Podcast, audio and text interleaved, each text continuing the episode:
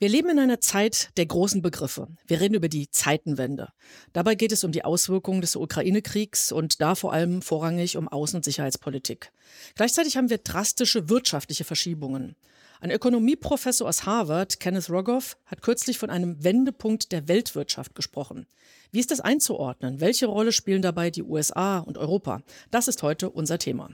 Mein Name ist Marion Ohnesorg. Ich bin geschäftsführendes Vorstandsmitglied des Managerkreises der Friedrich-Ebert-Stiftung. Ich begrüße Sie zu Folge 55 unseres Wirtschaftspodcasts.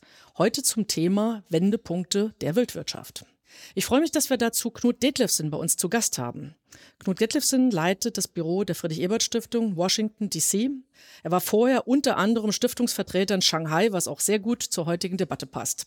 Herzlich willkommen an dich, Knut, und Grüße nach Washington. Hallo.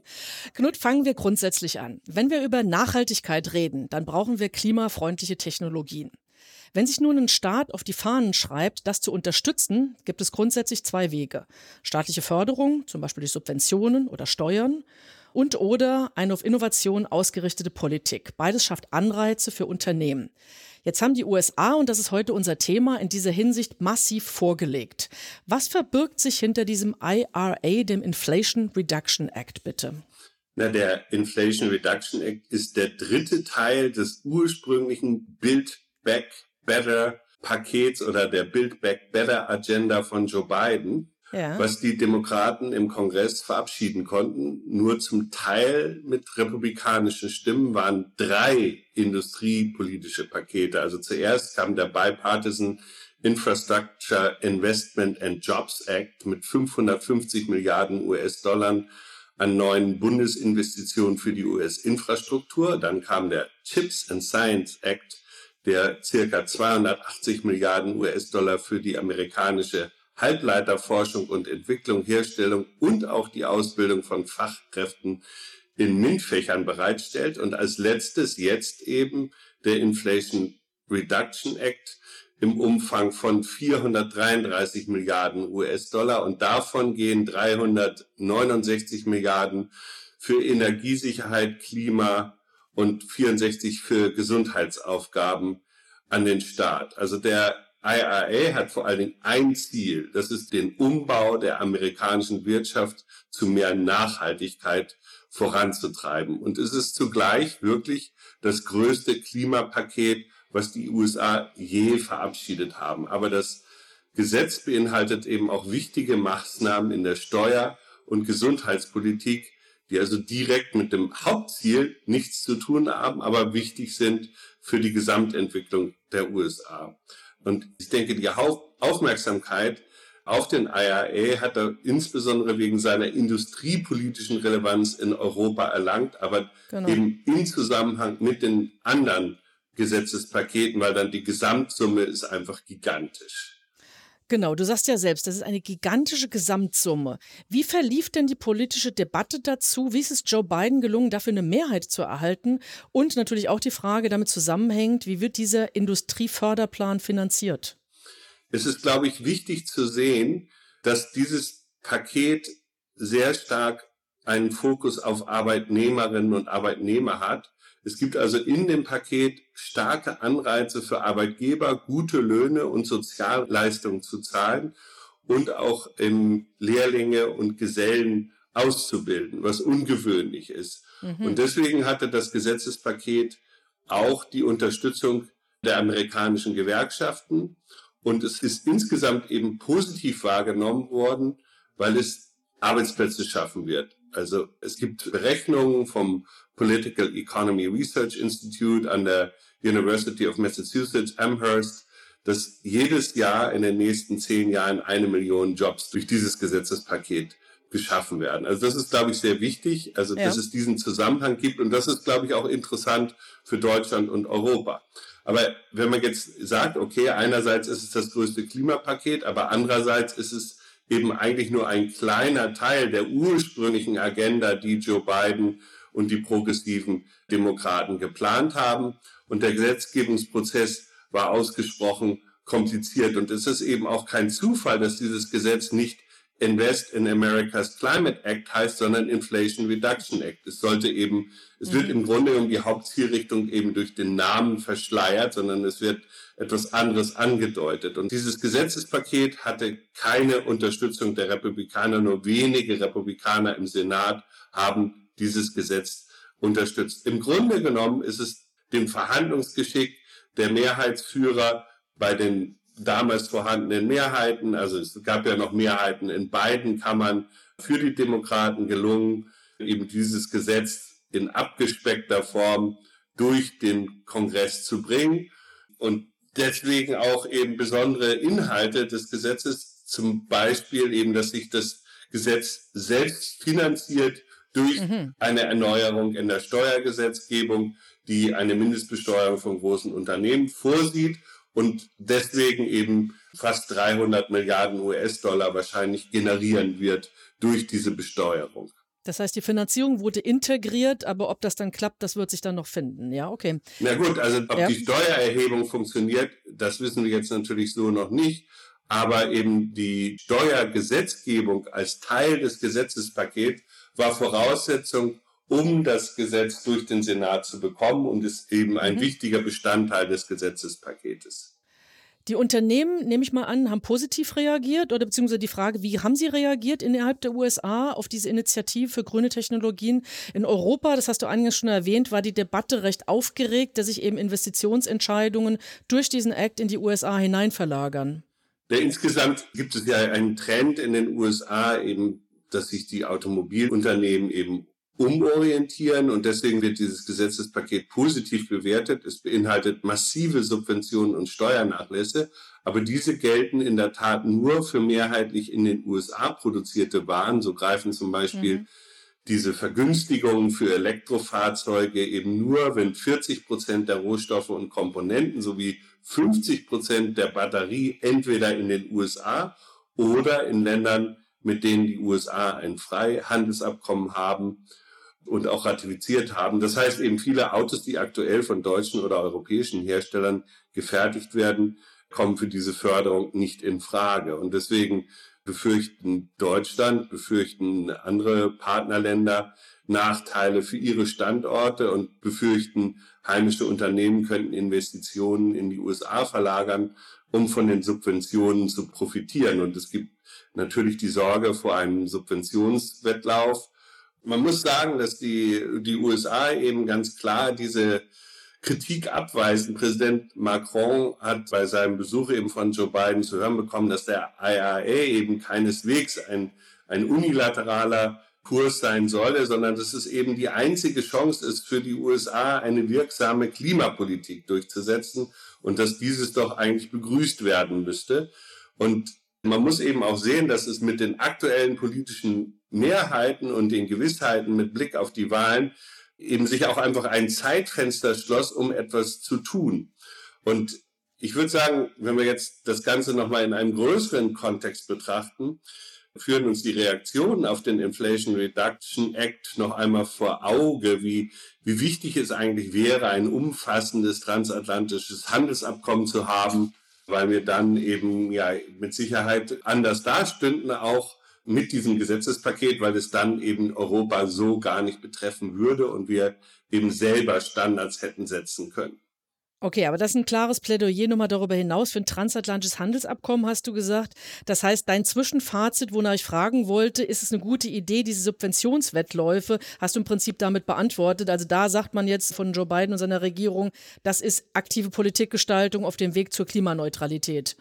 Das ist aktive Politikgestaltung auf dem Weg zum Klimaschutz, ja. aber auch eben zum Umbau der US-Wirtschaft, sie innovations- bereiter zu machen und sich besser aufzustellen in der Konkurrenz gegenüber China. Mhm.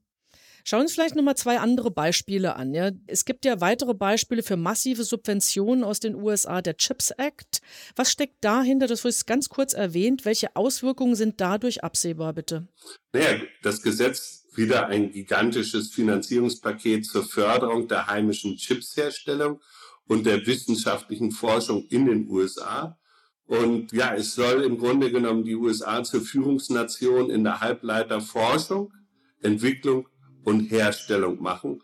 Und es soll eben die Ausbildung von Fachkräften in MINT-Fächern, wo die USA teilweise eben, wenn man es auf die Gesamtbevölkerung sieht, sehr schwach sind, eben stark fördern. Und mhm. das auf die nächsten zehn Jahre geschaut. Es ist so ein, ein bisschen wie der Sputnik-Schock, dass man eben festgestellt hat, dass die USA sehr abhängig sind von dem, was im Ostasien passiert ist und dass die Halbleiterentwicklung und Herstellung im Wesentlichen eben nicht in den USA stattfindet und das soll sich ändern. Also der wirtschaftliche und auch der militärische Einfluss Chinas soll zurückgedrängt werden und die Abhängigkeit der USA von ausländischen Herstellern soll verringert werden und es soll eben auch verhindert werden, dass die Unterbrechung von Lieferketten, wie man es eben während der Covid-19-Pandemie erlebt hat, abgemildert oder sogar verhindert werden kann. Und das Ziel ist es eben insgesamt, die Halbleiterproduktionskapazitäten aus dem ostasiatischen Raum zurück in die USA zu holen. Ja, eine kurze Nachfrage in diese Richtung. Es gab ja einen massiven Stellenabbau bei, bei Microsoft, bei Google, also in, generell in der Tech-Branche. Inwieweit hängt das damit zusammen? Wie erklärt sich dieser Abbau bei den großen Digitalkonzernen? Ja, vielleicht nochmal zur Einordnung dabei ist wichtig, dass die Technologiebranche auf dem Arbeitsmarkt nur eine, würde ich sagen, geringfügige Rolle spielt. Ah, nur mhm. zwei Prozent der US-Arbeitnehmerinnen sind in Tech-Firmen beschäftigt. Es sind aber wichtige Firmen, das ist klar, weil dort die Top-Verdiener unterwegs sind, die dann wieder Einfluss haben auf den Dienstleistungssektor. Und vielleicht auch noch, um mal auch die Dimensionen klar zu machen. Also im letzten Jahr gab es 154.000 Entlassungen bei 219 Tech-Firmen und in diesem Jahr gab es schon 70.000. Also die Gründe mhm. dafür sind zum einen, was die also CEOs Overhiring nennen, also es wurden zu viele gut bezahlte Arbeitnehmerinnen und Arbeitnehmer eingestellt. Also natürlich als Reaktion auf den Wandel, den wir während der Covid-Pandemie erlebt haben, wo sich eben große Teile des Lebens einfach ausschließlich online und digital stattgefunden haben. Und eben dieses dramatische Wachstum konnte so, wo das Leben jetzt nicht mehr so, so ausschließlich im digitalen Bereich ist, nicht gehalten werden. Und deswegen gibt es, wie es die Oster nennen, eben eine Umstrukturierung, sprich Entlassung. Mhm. Aber dahinter stecken natürlich auch noch andere Dinge. Zum einen gibt es tatsächlich in den USA ja eine Angst vor einem Abschwung, einer Rezession und deswegen will man eben die Kosten niedriger halten für einen drohenden Gegenwind und darüber hinaus sind die Kosten für Investitionen eben massiv gestiegen, weil die Rahmenbedingungen, also die Kosten für Zinsen eben deutlich höher sind, da eben die Bundesbank hier in den USA die Leitzinssätze massiv nach oben gesetzt hat, um die Inflation zu bekämpfen. Genau, wie auch in Europa, das ist natürlich überall gerade das große Thema. Wenn wir auf Europa schauen, also die EU hat reagiert, Ursula von der Leyen, die Chefin der EU-Kommission, hat einen Green Deal Industrieplan vorgeschlagen. Da werden verschiedenste Vorschläge gebündelt, ist nicht unbedingt alles neu, Windparks, Batteriefabriken, umweltfreundliche Technologien, Qualifizierung ist da auch ein großer Aspekt, auch neue Handelsverträge sind da enthalten. Wie hat man in den USA darauf reagiert? Wie beurteilst du das persönlich, wenn du dir das anschaust, was da vorgeschlagen wird? Wird. Nee, Europa ist da ja jetzt noch nicht so weit, würde ich sagen, wie die USA, das weil das ja noch gar nicht Realität ist. Also das sind ja Zielerklärungen, während die USA eben schon Nägel mit Köpfen gemacht haben. Ich glaube, dass Europa dringend eine kraftvolle europäische Antwort auf die Gesetzespakete in den USA braucht. Sonst besteht in der Tat die Gefahr, dass Industrieabwanderung stattfinden wird. Und deswegen muss Europa natürlich auch darauf setzen, Investitionen zu fördern. Und es ist wichtig, klimafreundliche Technologie als Markt ja, zu haben. Perspektivisch kann die USA mit den USA nicht konkurrieren, wenn es um fossile Energiepreise geht. Also muss die europäische Industrie da unabhängig werden. Und angesichts des Pariser Klimaabkommens ist es sinnvoll, auf umweltfreundliche Technologien zu setzen, da diese eben zunehmend gefragt sein werden. Und wir müssen uns auch gegenüber China besser aufstellen, um bessere Produkte und einen höheren Innovationsgrad zu haben, um konkurrenzfähig zu sein.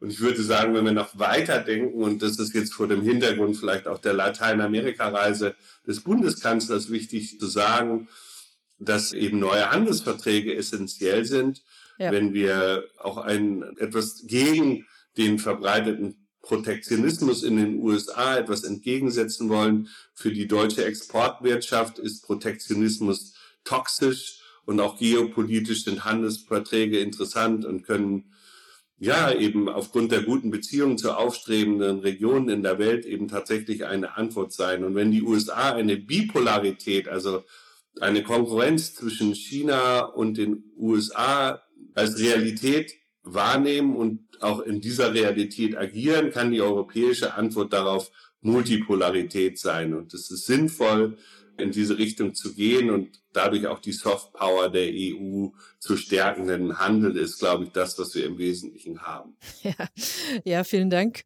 Wenn wir uns vorstellen, wir sind jetzt, keine Ahnung, von heute aus in fünf bis zehn Jahren würden wir zurückschauen auf heute, auf eine Zeit mitten im Ukraine-Krieg, mitten eben in Energiepreiskrise, hohe Inflation, steigende Zinsen und genau vor dieser Gemengelage USA, Europa, China. Was glaubst du, wie wird man zurückblicken? War das eine, eine tatsächliche Wende, nicht nur Zeitenwende, sondern eben auch was ein Wendepunkt der Weltwirtschaft angeht? Was glaubst du, wie wird man das später beurteilen? Oder auch wie optimistisch oder pessimistisch bist du zurückblickend? In der Tat glaube ich, dass wir uns in einer entscheidenden Transformationsphase in den nächsten zehn Jahren befinden. Und, und wir sind dort mittendrin, ja. Und wie das am Ende bewertet wird, hängt natürlich jetzt sehr stark davon ab, wie es ausgehen wird. Und das Best-Case-Szenario wäre aus deutscher Sicht, aus der Krise sind wir eben resilienter hervorgegangen. Also das ist, glaube ich, das Stichwort auch, was der Bundesregierung vorschwebt. Also Deutschland, Europa resilienter machen. Wir diversifizieren unsere Handelsbeziehungen und Lieferketten. Der Multilateralismus wird gestärkt. Einseitige Abhängigkeiten werden beendet und die ökologische Transformation, der Umbau der Industriegesellschaft wird beschleunigt und ist auch eben erfolgreich. Und wir haben Grundlagen gelegt, um Marktführer für nachhaltige Industrieproduktion zu werden und unterhalten stabile Beziehungen mit den USA und China und haben Kooperationen im Kampf gegen den Klimawandel. Wir haben einen Abbau von Handelshemmnissen und Subventionen erreicht. Und ja, unsere demokratische Struktur ist auch noch stabil und der Rechtsextremismus zurückgedrängt. Aber es gibt auch ein Worst-Case-Szenario. Das ja. halte ich für relativ unwahrscheinlich. Aber ich möchte es trotzdem einmal aufzeigen, um zu sehen, was eben die negativen Möglichkeiten sind. Das heißt, wir haben tatsächlich eine vielleicht nicht heiße, aber doch zunehmende Auseinandersetzung zwischen China und den USA. Und diese Auseinandersetzung wird massiv. Es gibt Stellvertreter, Kriege vielleicht sogar. Die EU wird zerrieben, ist zerstritten. Es gibt eine schleichende Deindustrialisierung, zunehmende Arbeitslosigkeit. Und ja, wir sind wieder in neuen fossilen Abhängigkeiten. Unsere Demokratie ist massiv unter Druck und der Rechtspopulismus im Anstieg. Also wir stellen heute, um es positiv zu formulieren, die, die Weichen für die Zukunft unseres Landes, aber auch eben für die Menschheit insgesamt, also in der westlichen Welt, wo wir eben mehr Möglichkeiten haben, auch internationale Standards zu setzen. Und wir werden auf diese Transformation zurückblicken wie auf die industrielle Revolution, wie auf die gesellschaftlichen, großen gesellschaftlichen Veränderungen nach dem Zweiten Weltkrieg und vielleicht auch wie auf den gesellschaftlichen Umbruch 1989. Und gleichzeitig steht unser demokratisches Gesellschaftsmodell auf dem Prüfstand. Und ich glaube, wenn wir die nächsten zehn Jahre gut überstehen, dann bin ich auch zuversichtlich, dass die neue Generation die Welt nachhaltiger, gerechter und im wahrsten Sinne auch lebenswerter macht. Vielen Dank. Vielen Dank, Knut. Vielen Dank. Wir werden natürlich auch gemeinsam weiter an dem Best-Case-Szenario arbeiten. Wir hoffen, dass sich Politikgestaltung weiter in diese Richtung bewegt. Ja, nochmal Dankeschön für diesen tiefen Einblick in US-amerikanische Politik. War sehr aufschlussreich. Wenn Sie übrigens die Gelegenheit möchte ich nutzen, diese und ähnliche Debatten gern vor Ort weiterführen möchten, auch in Berlin, gerade auch durchaus mit Blick auf Szenarien, habe ich eine Ankündigung für Sie. Wir laden am 1. März 23 zu einer Konferenz in Berlin ein, stellen da den Monitor Deutschland 2035 vor, basiert auch auf Szenarien. Es geht um Innovation, auch da geht es um politische Gestaltungskraft in Krisenzeiten. Merken Sie sich gern den Termin am 1. März vor. Wir laden Sie in zwei Wochen wieder ein zur nächsten Ausgabe unseres Wirtschaftspodcasts Managerkreis Impulse. Impulse. Auf der Agenda steht dann Cybersecurity. Hören Sie gern wieder bei uns hinein. Bis dahin, tschüss und alles Gute. Tschüss aus Washington. Vielen Dank für das Gespräch.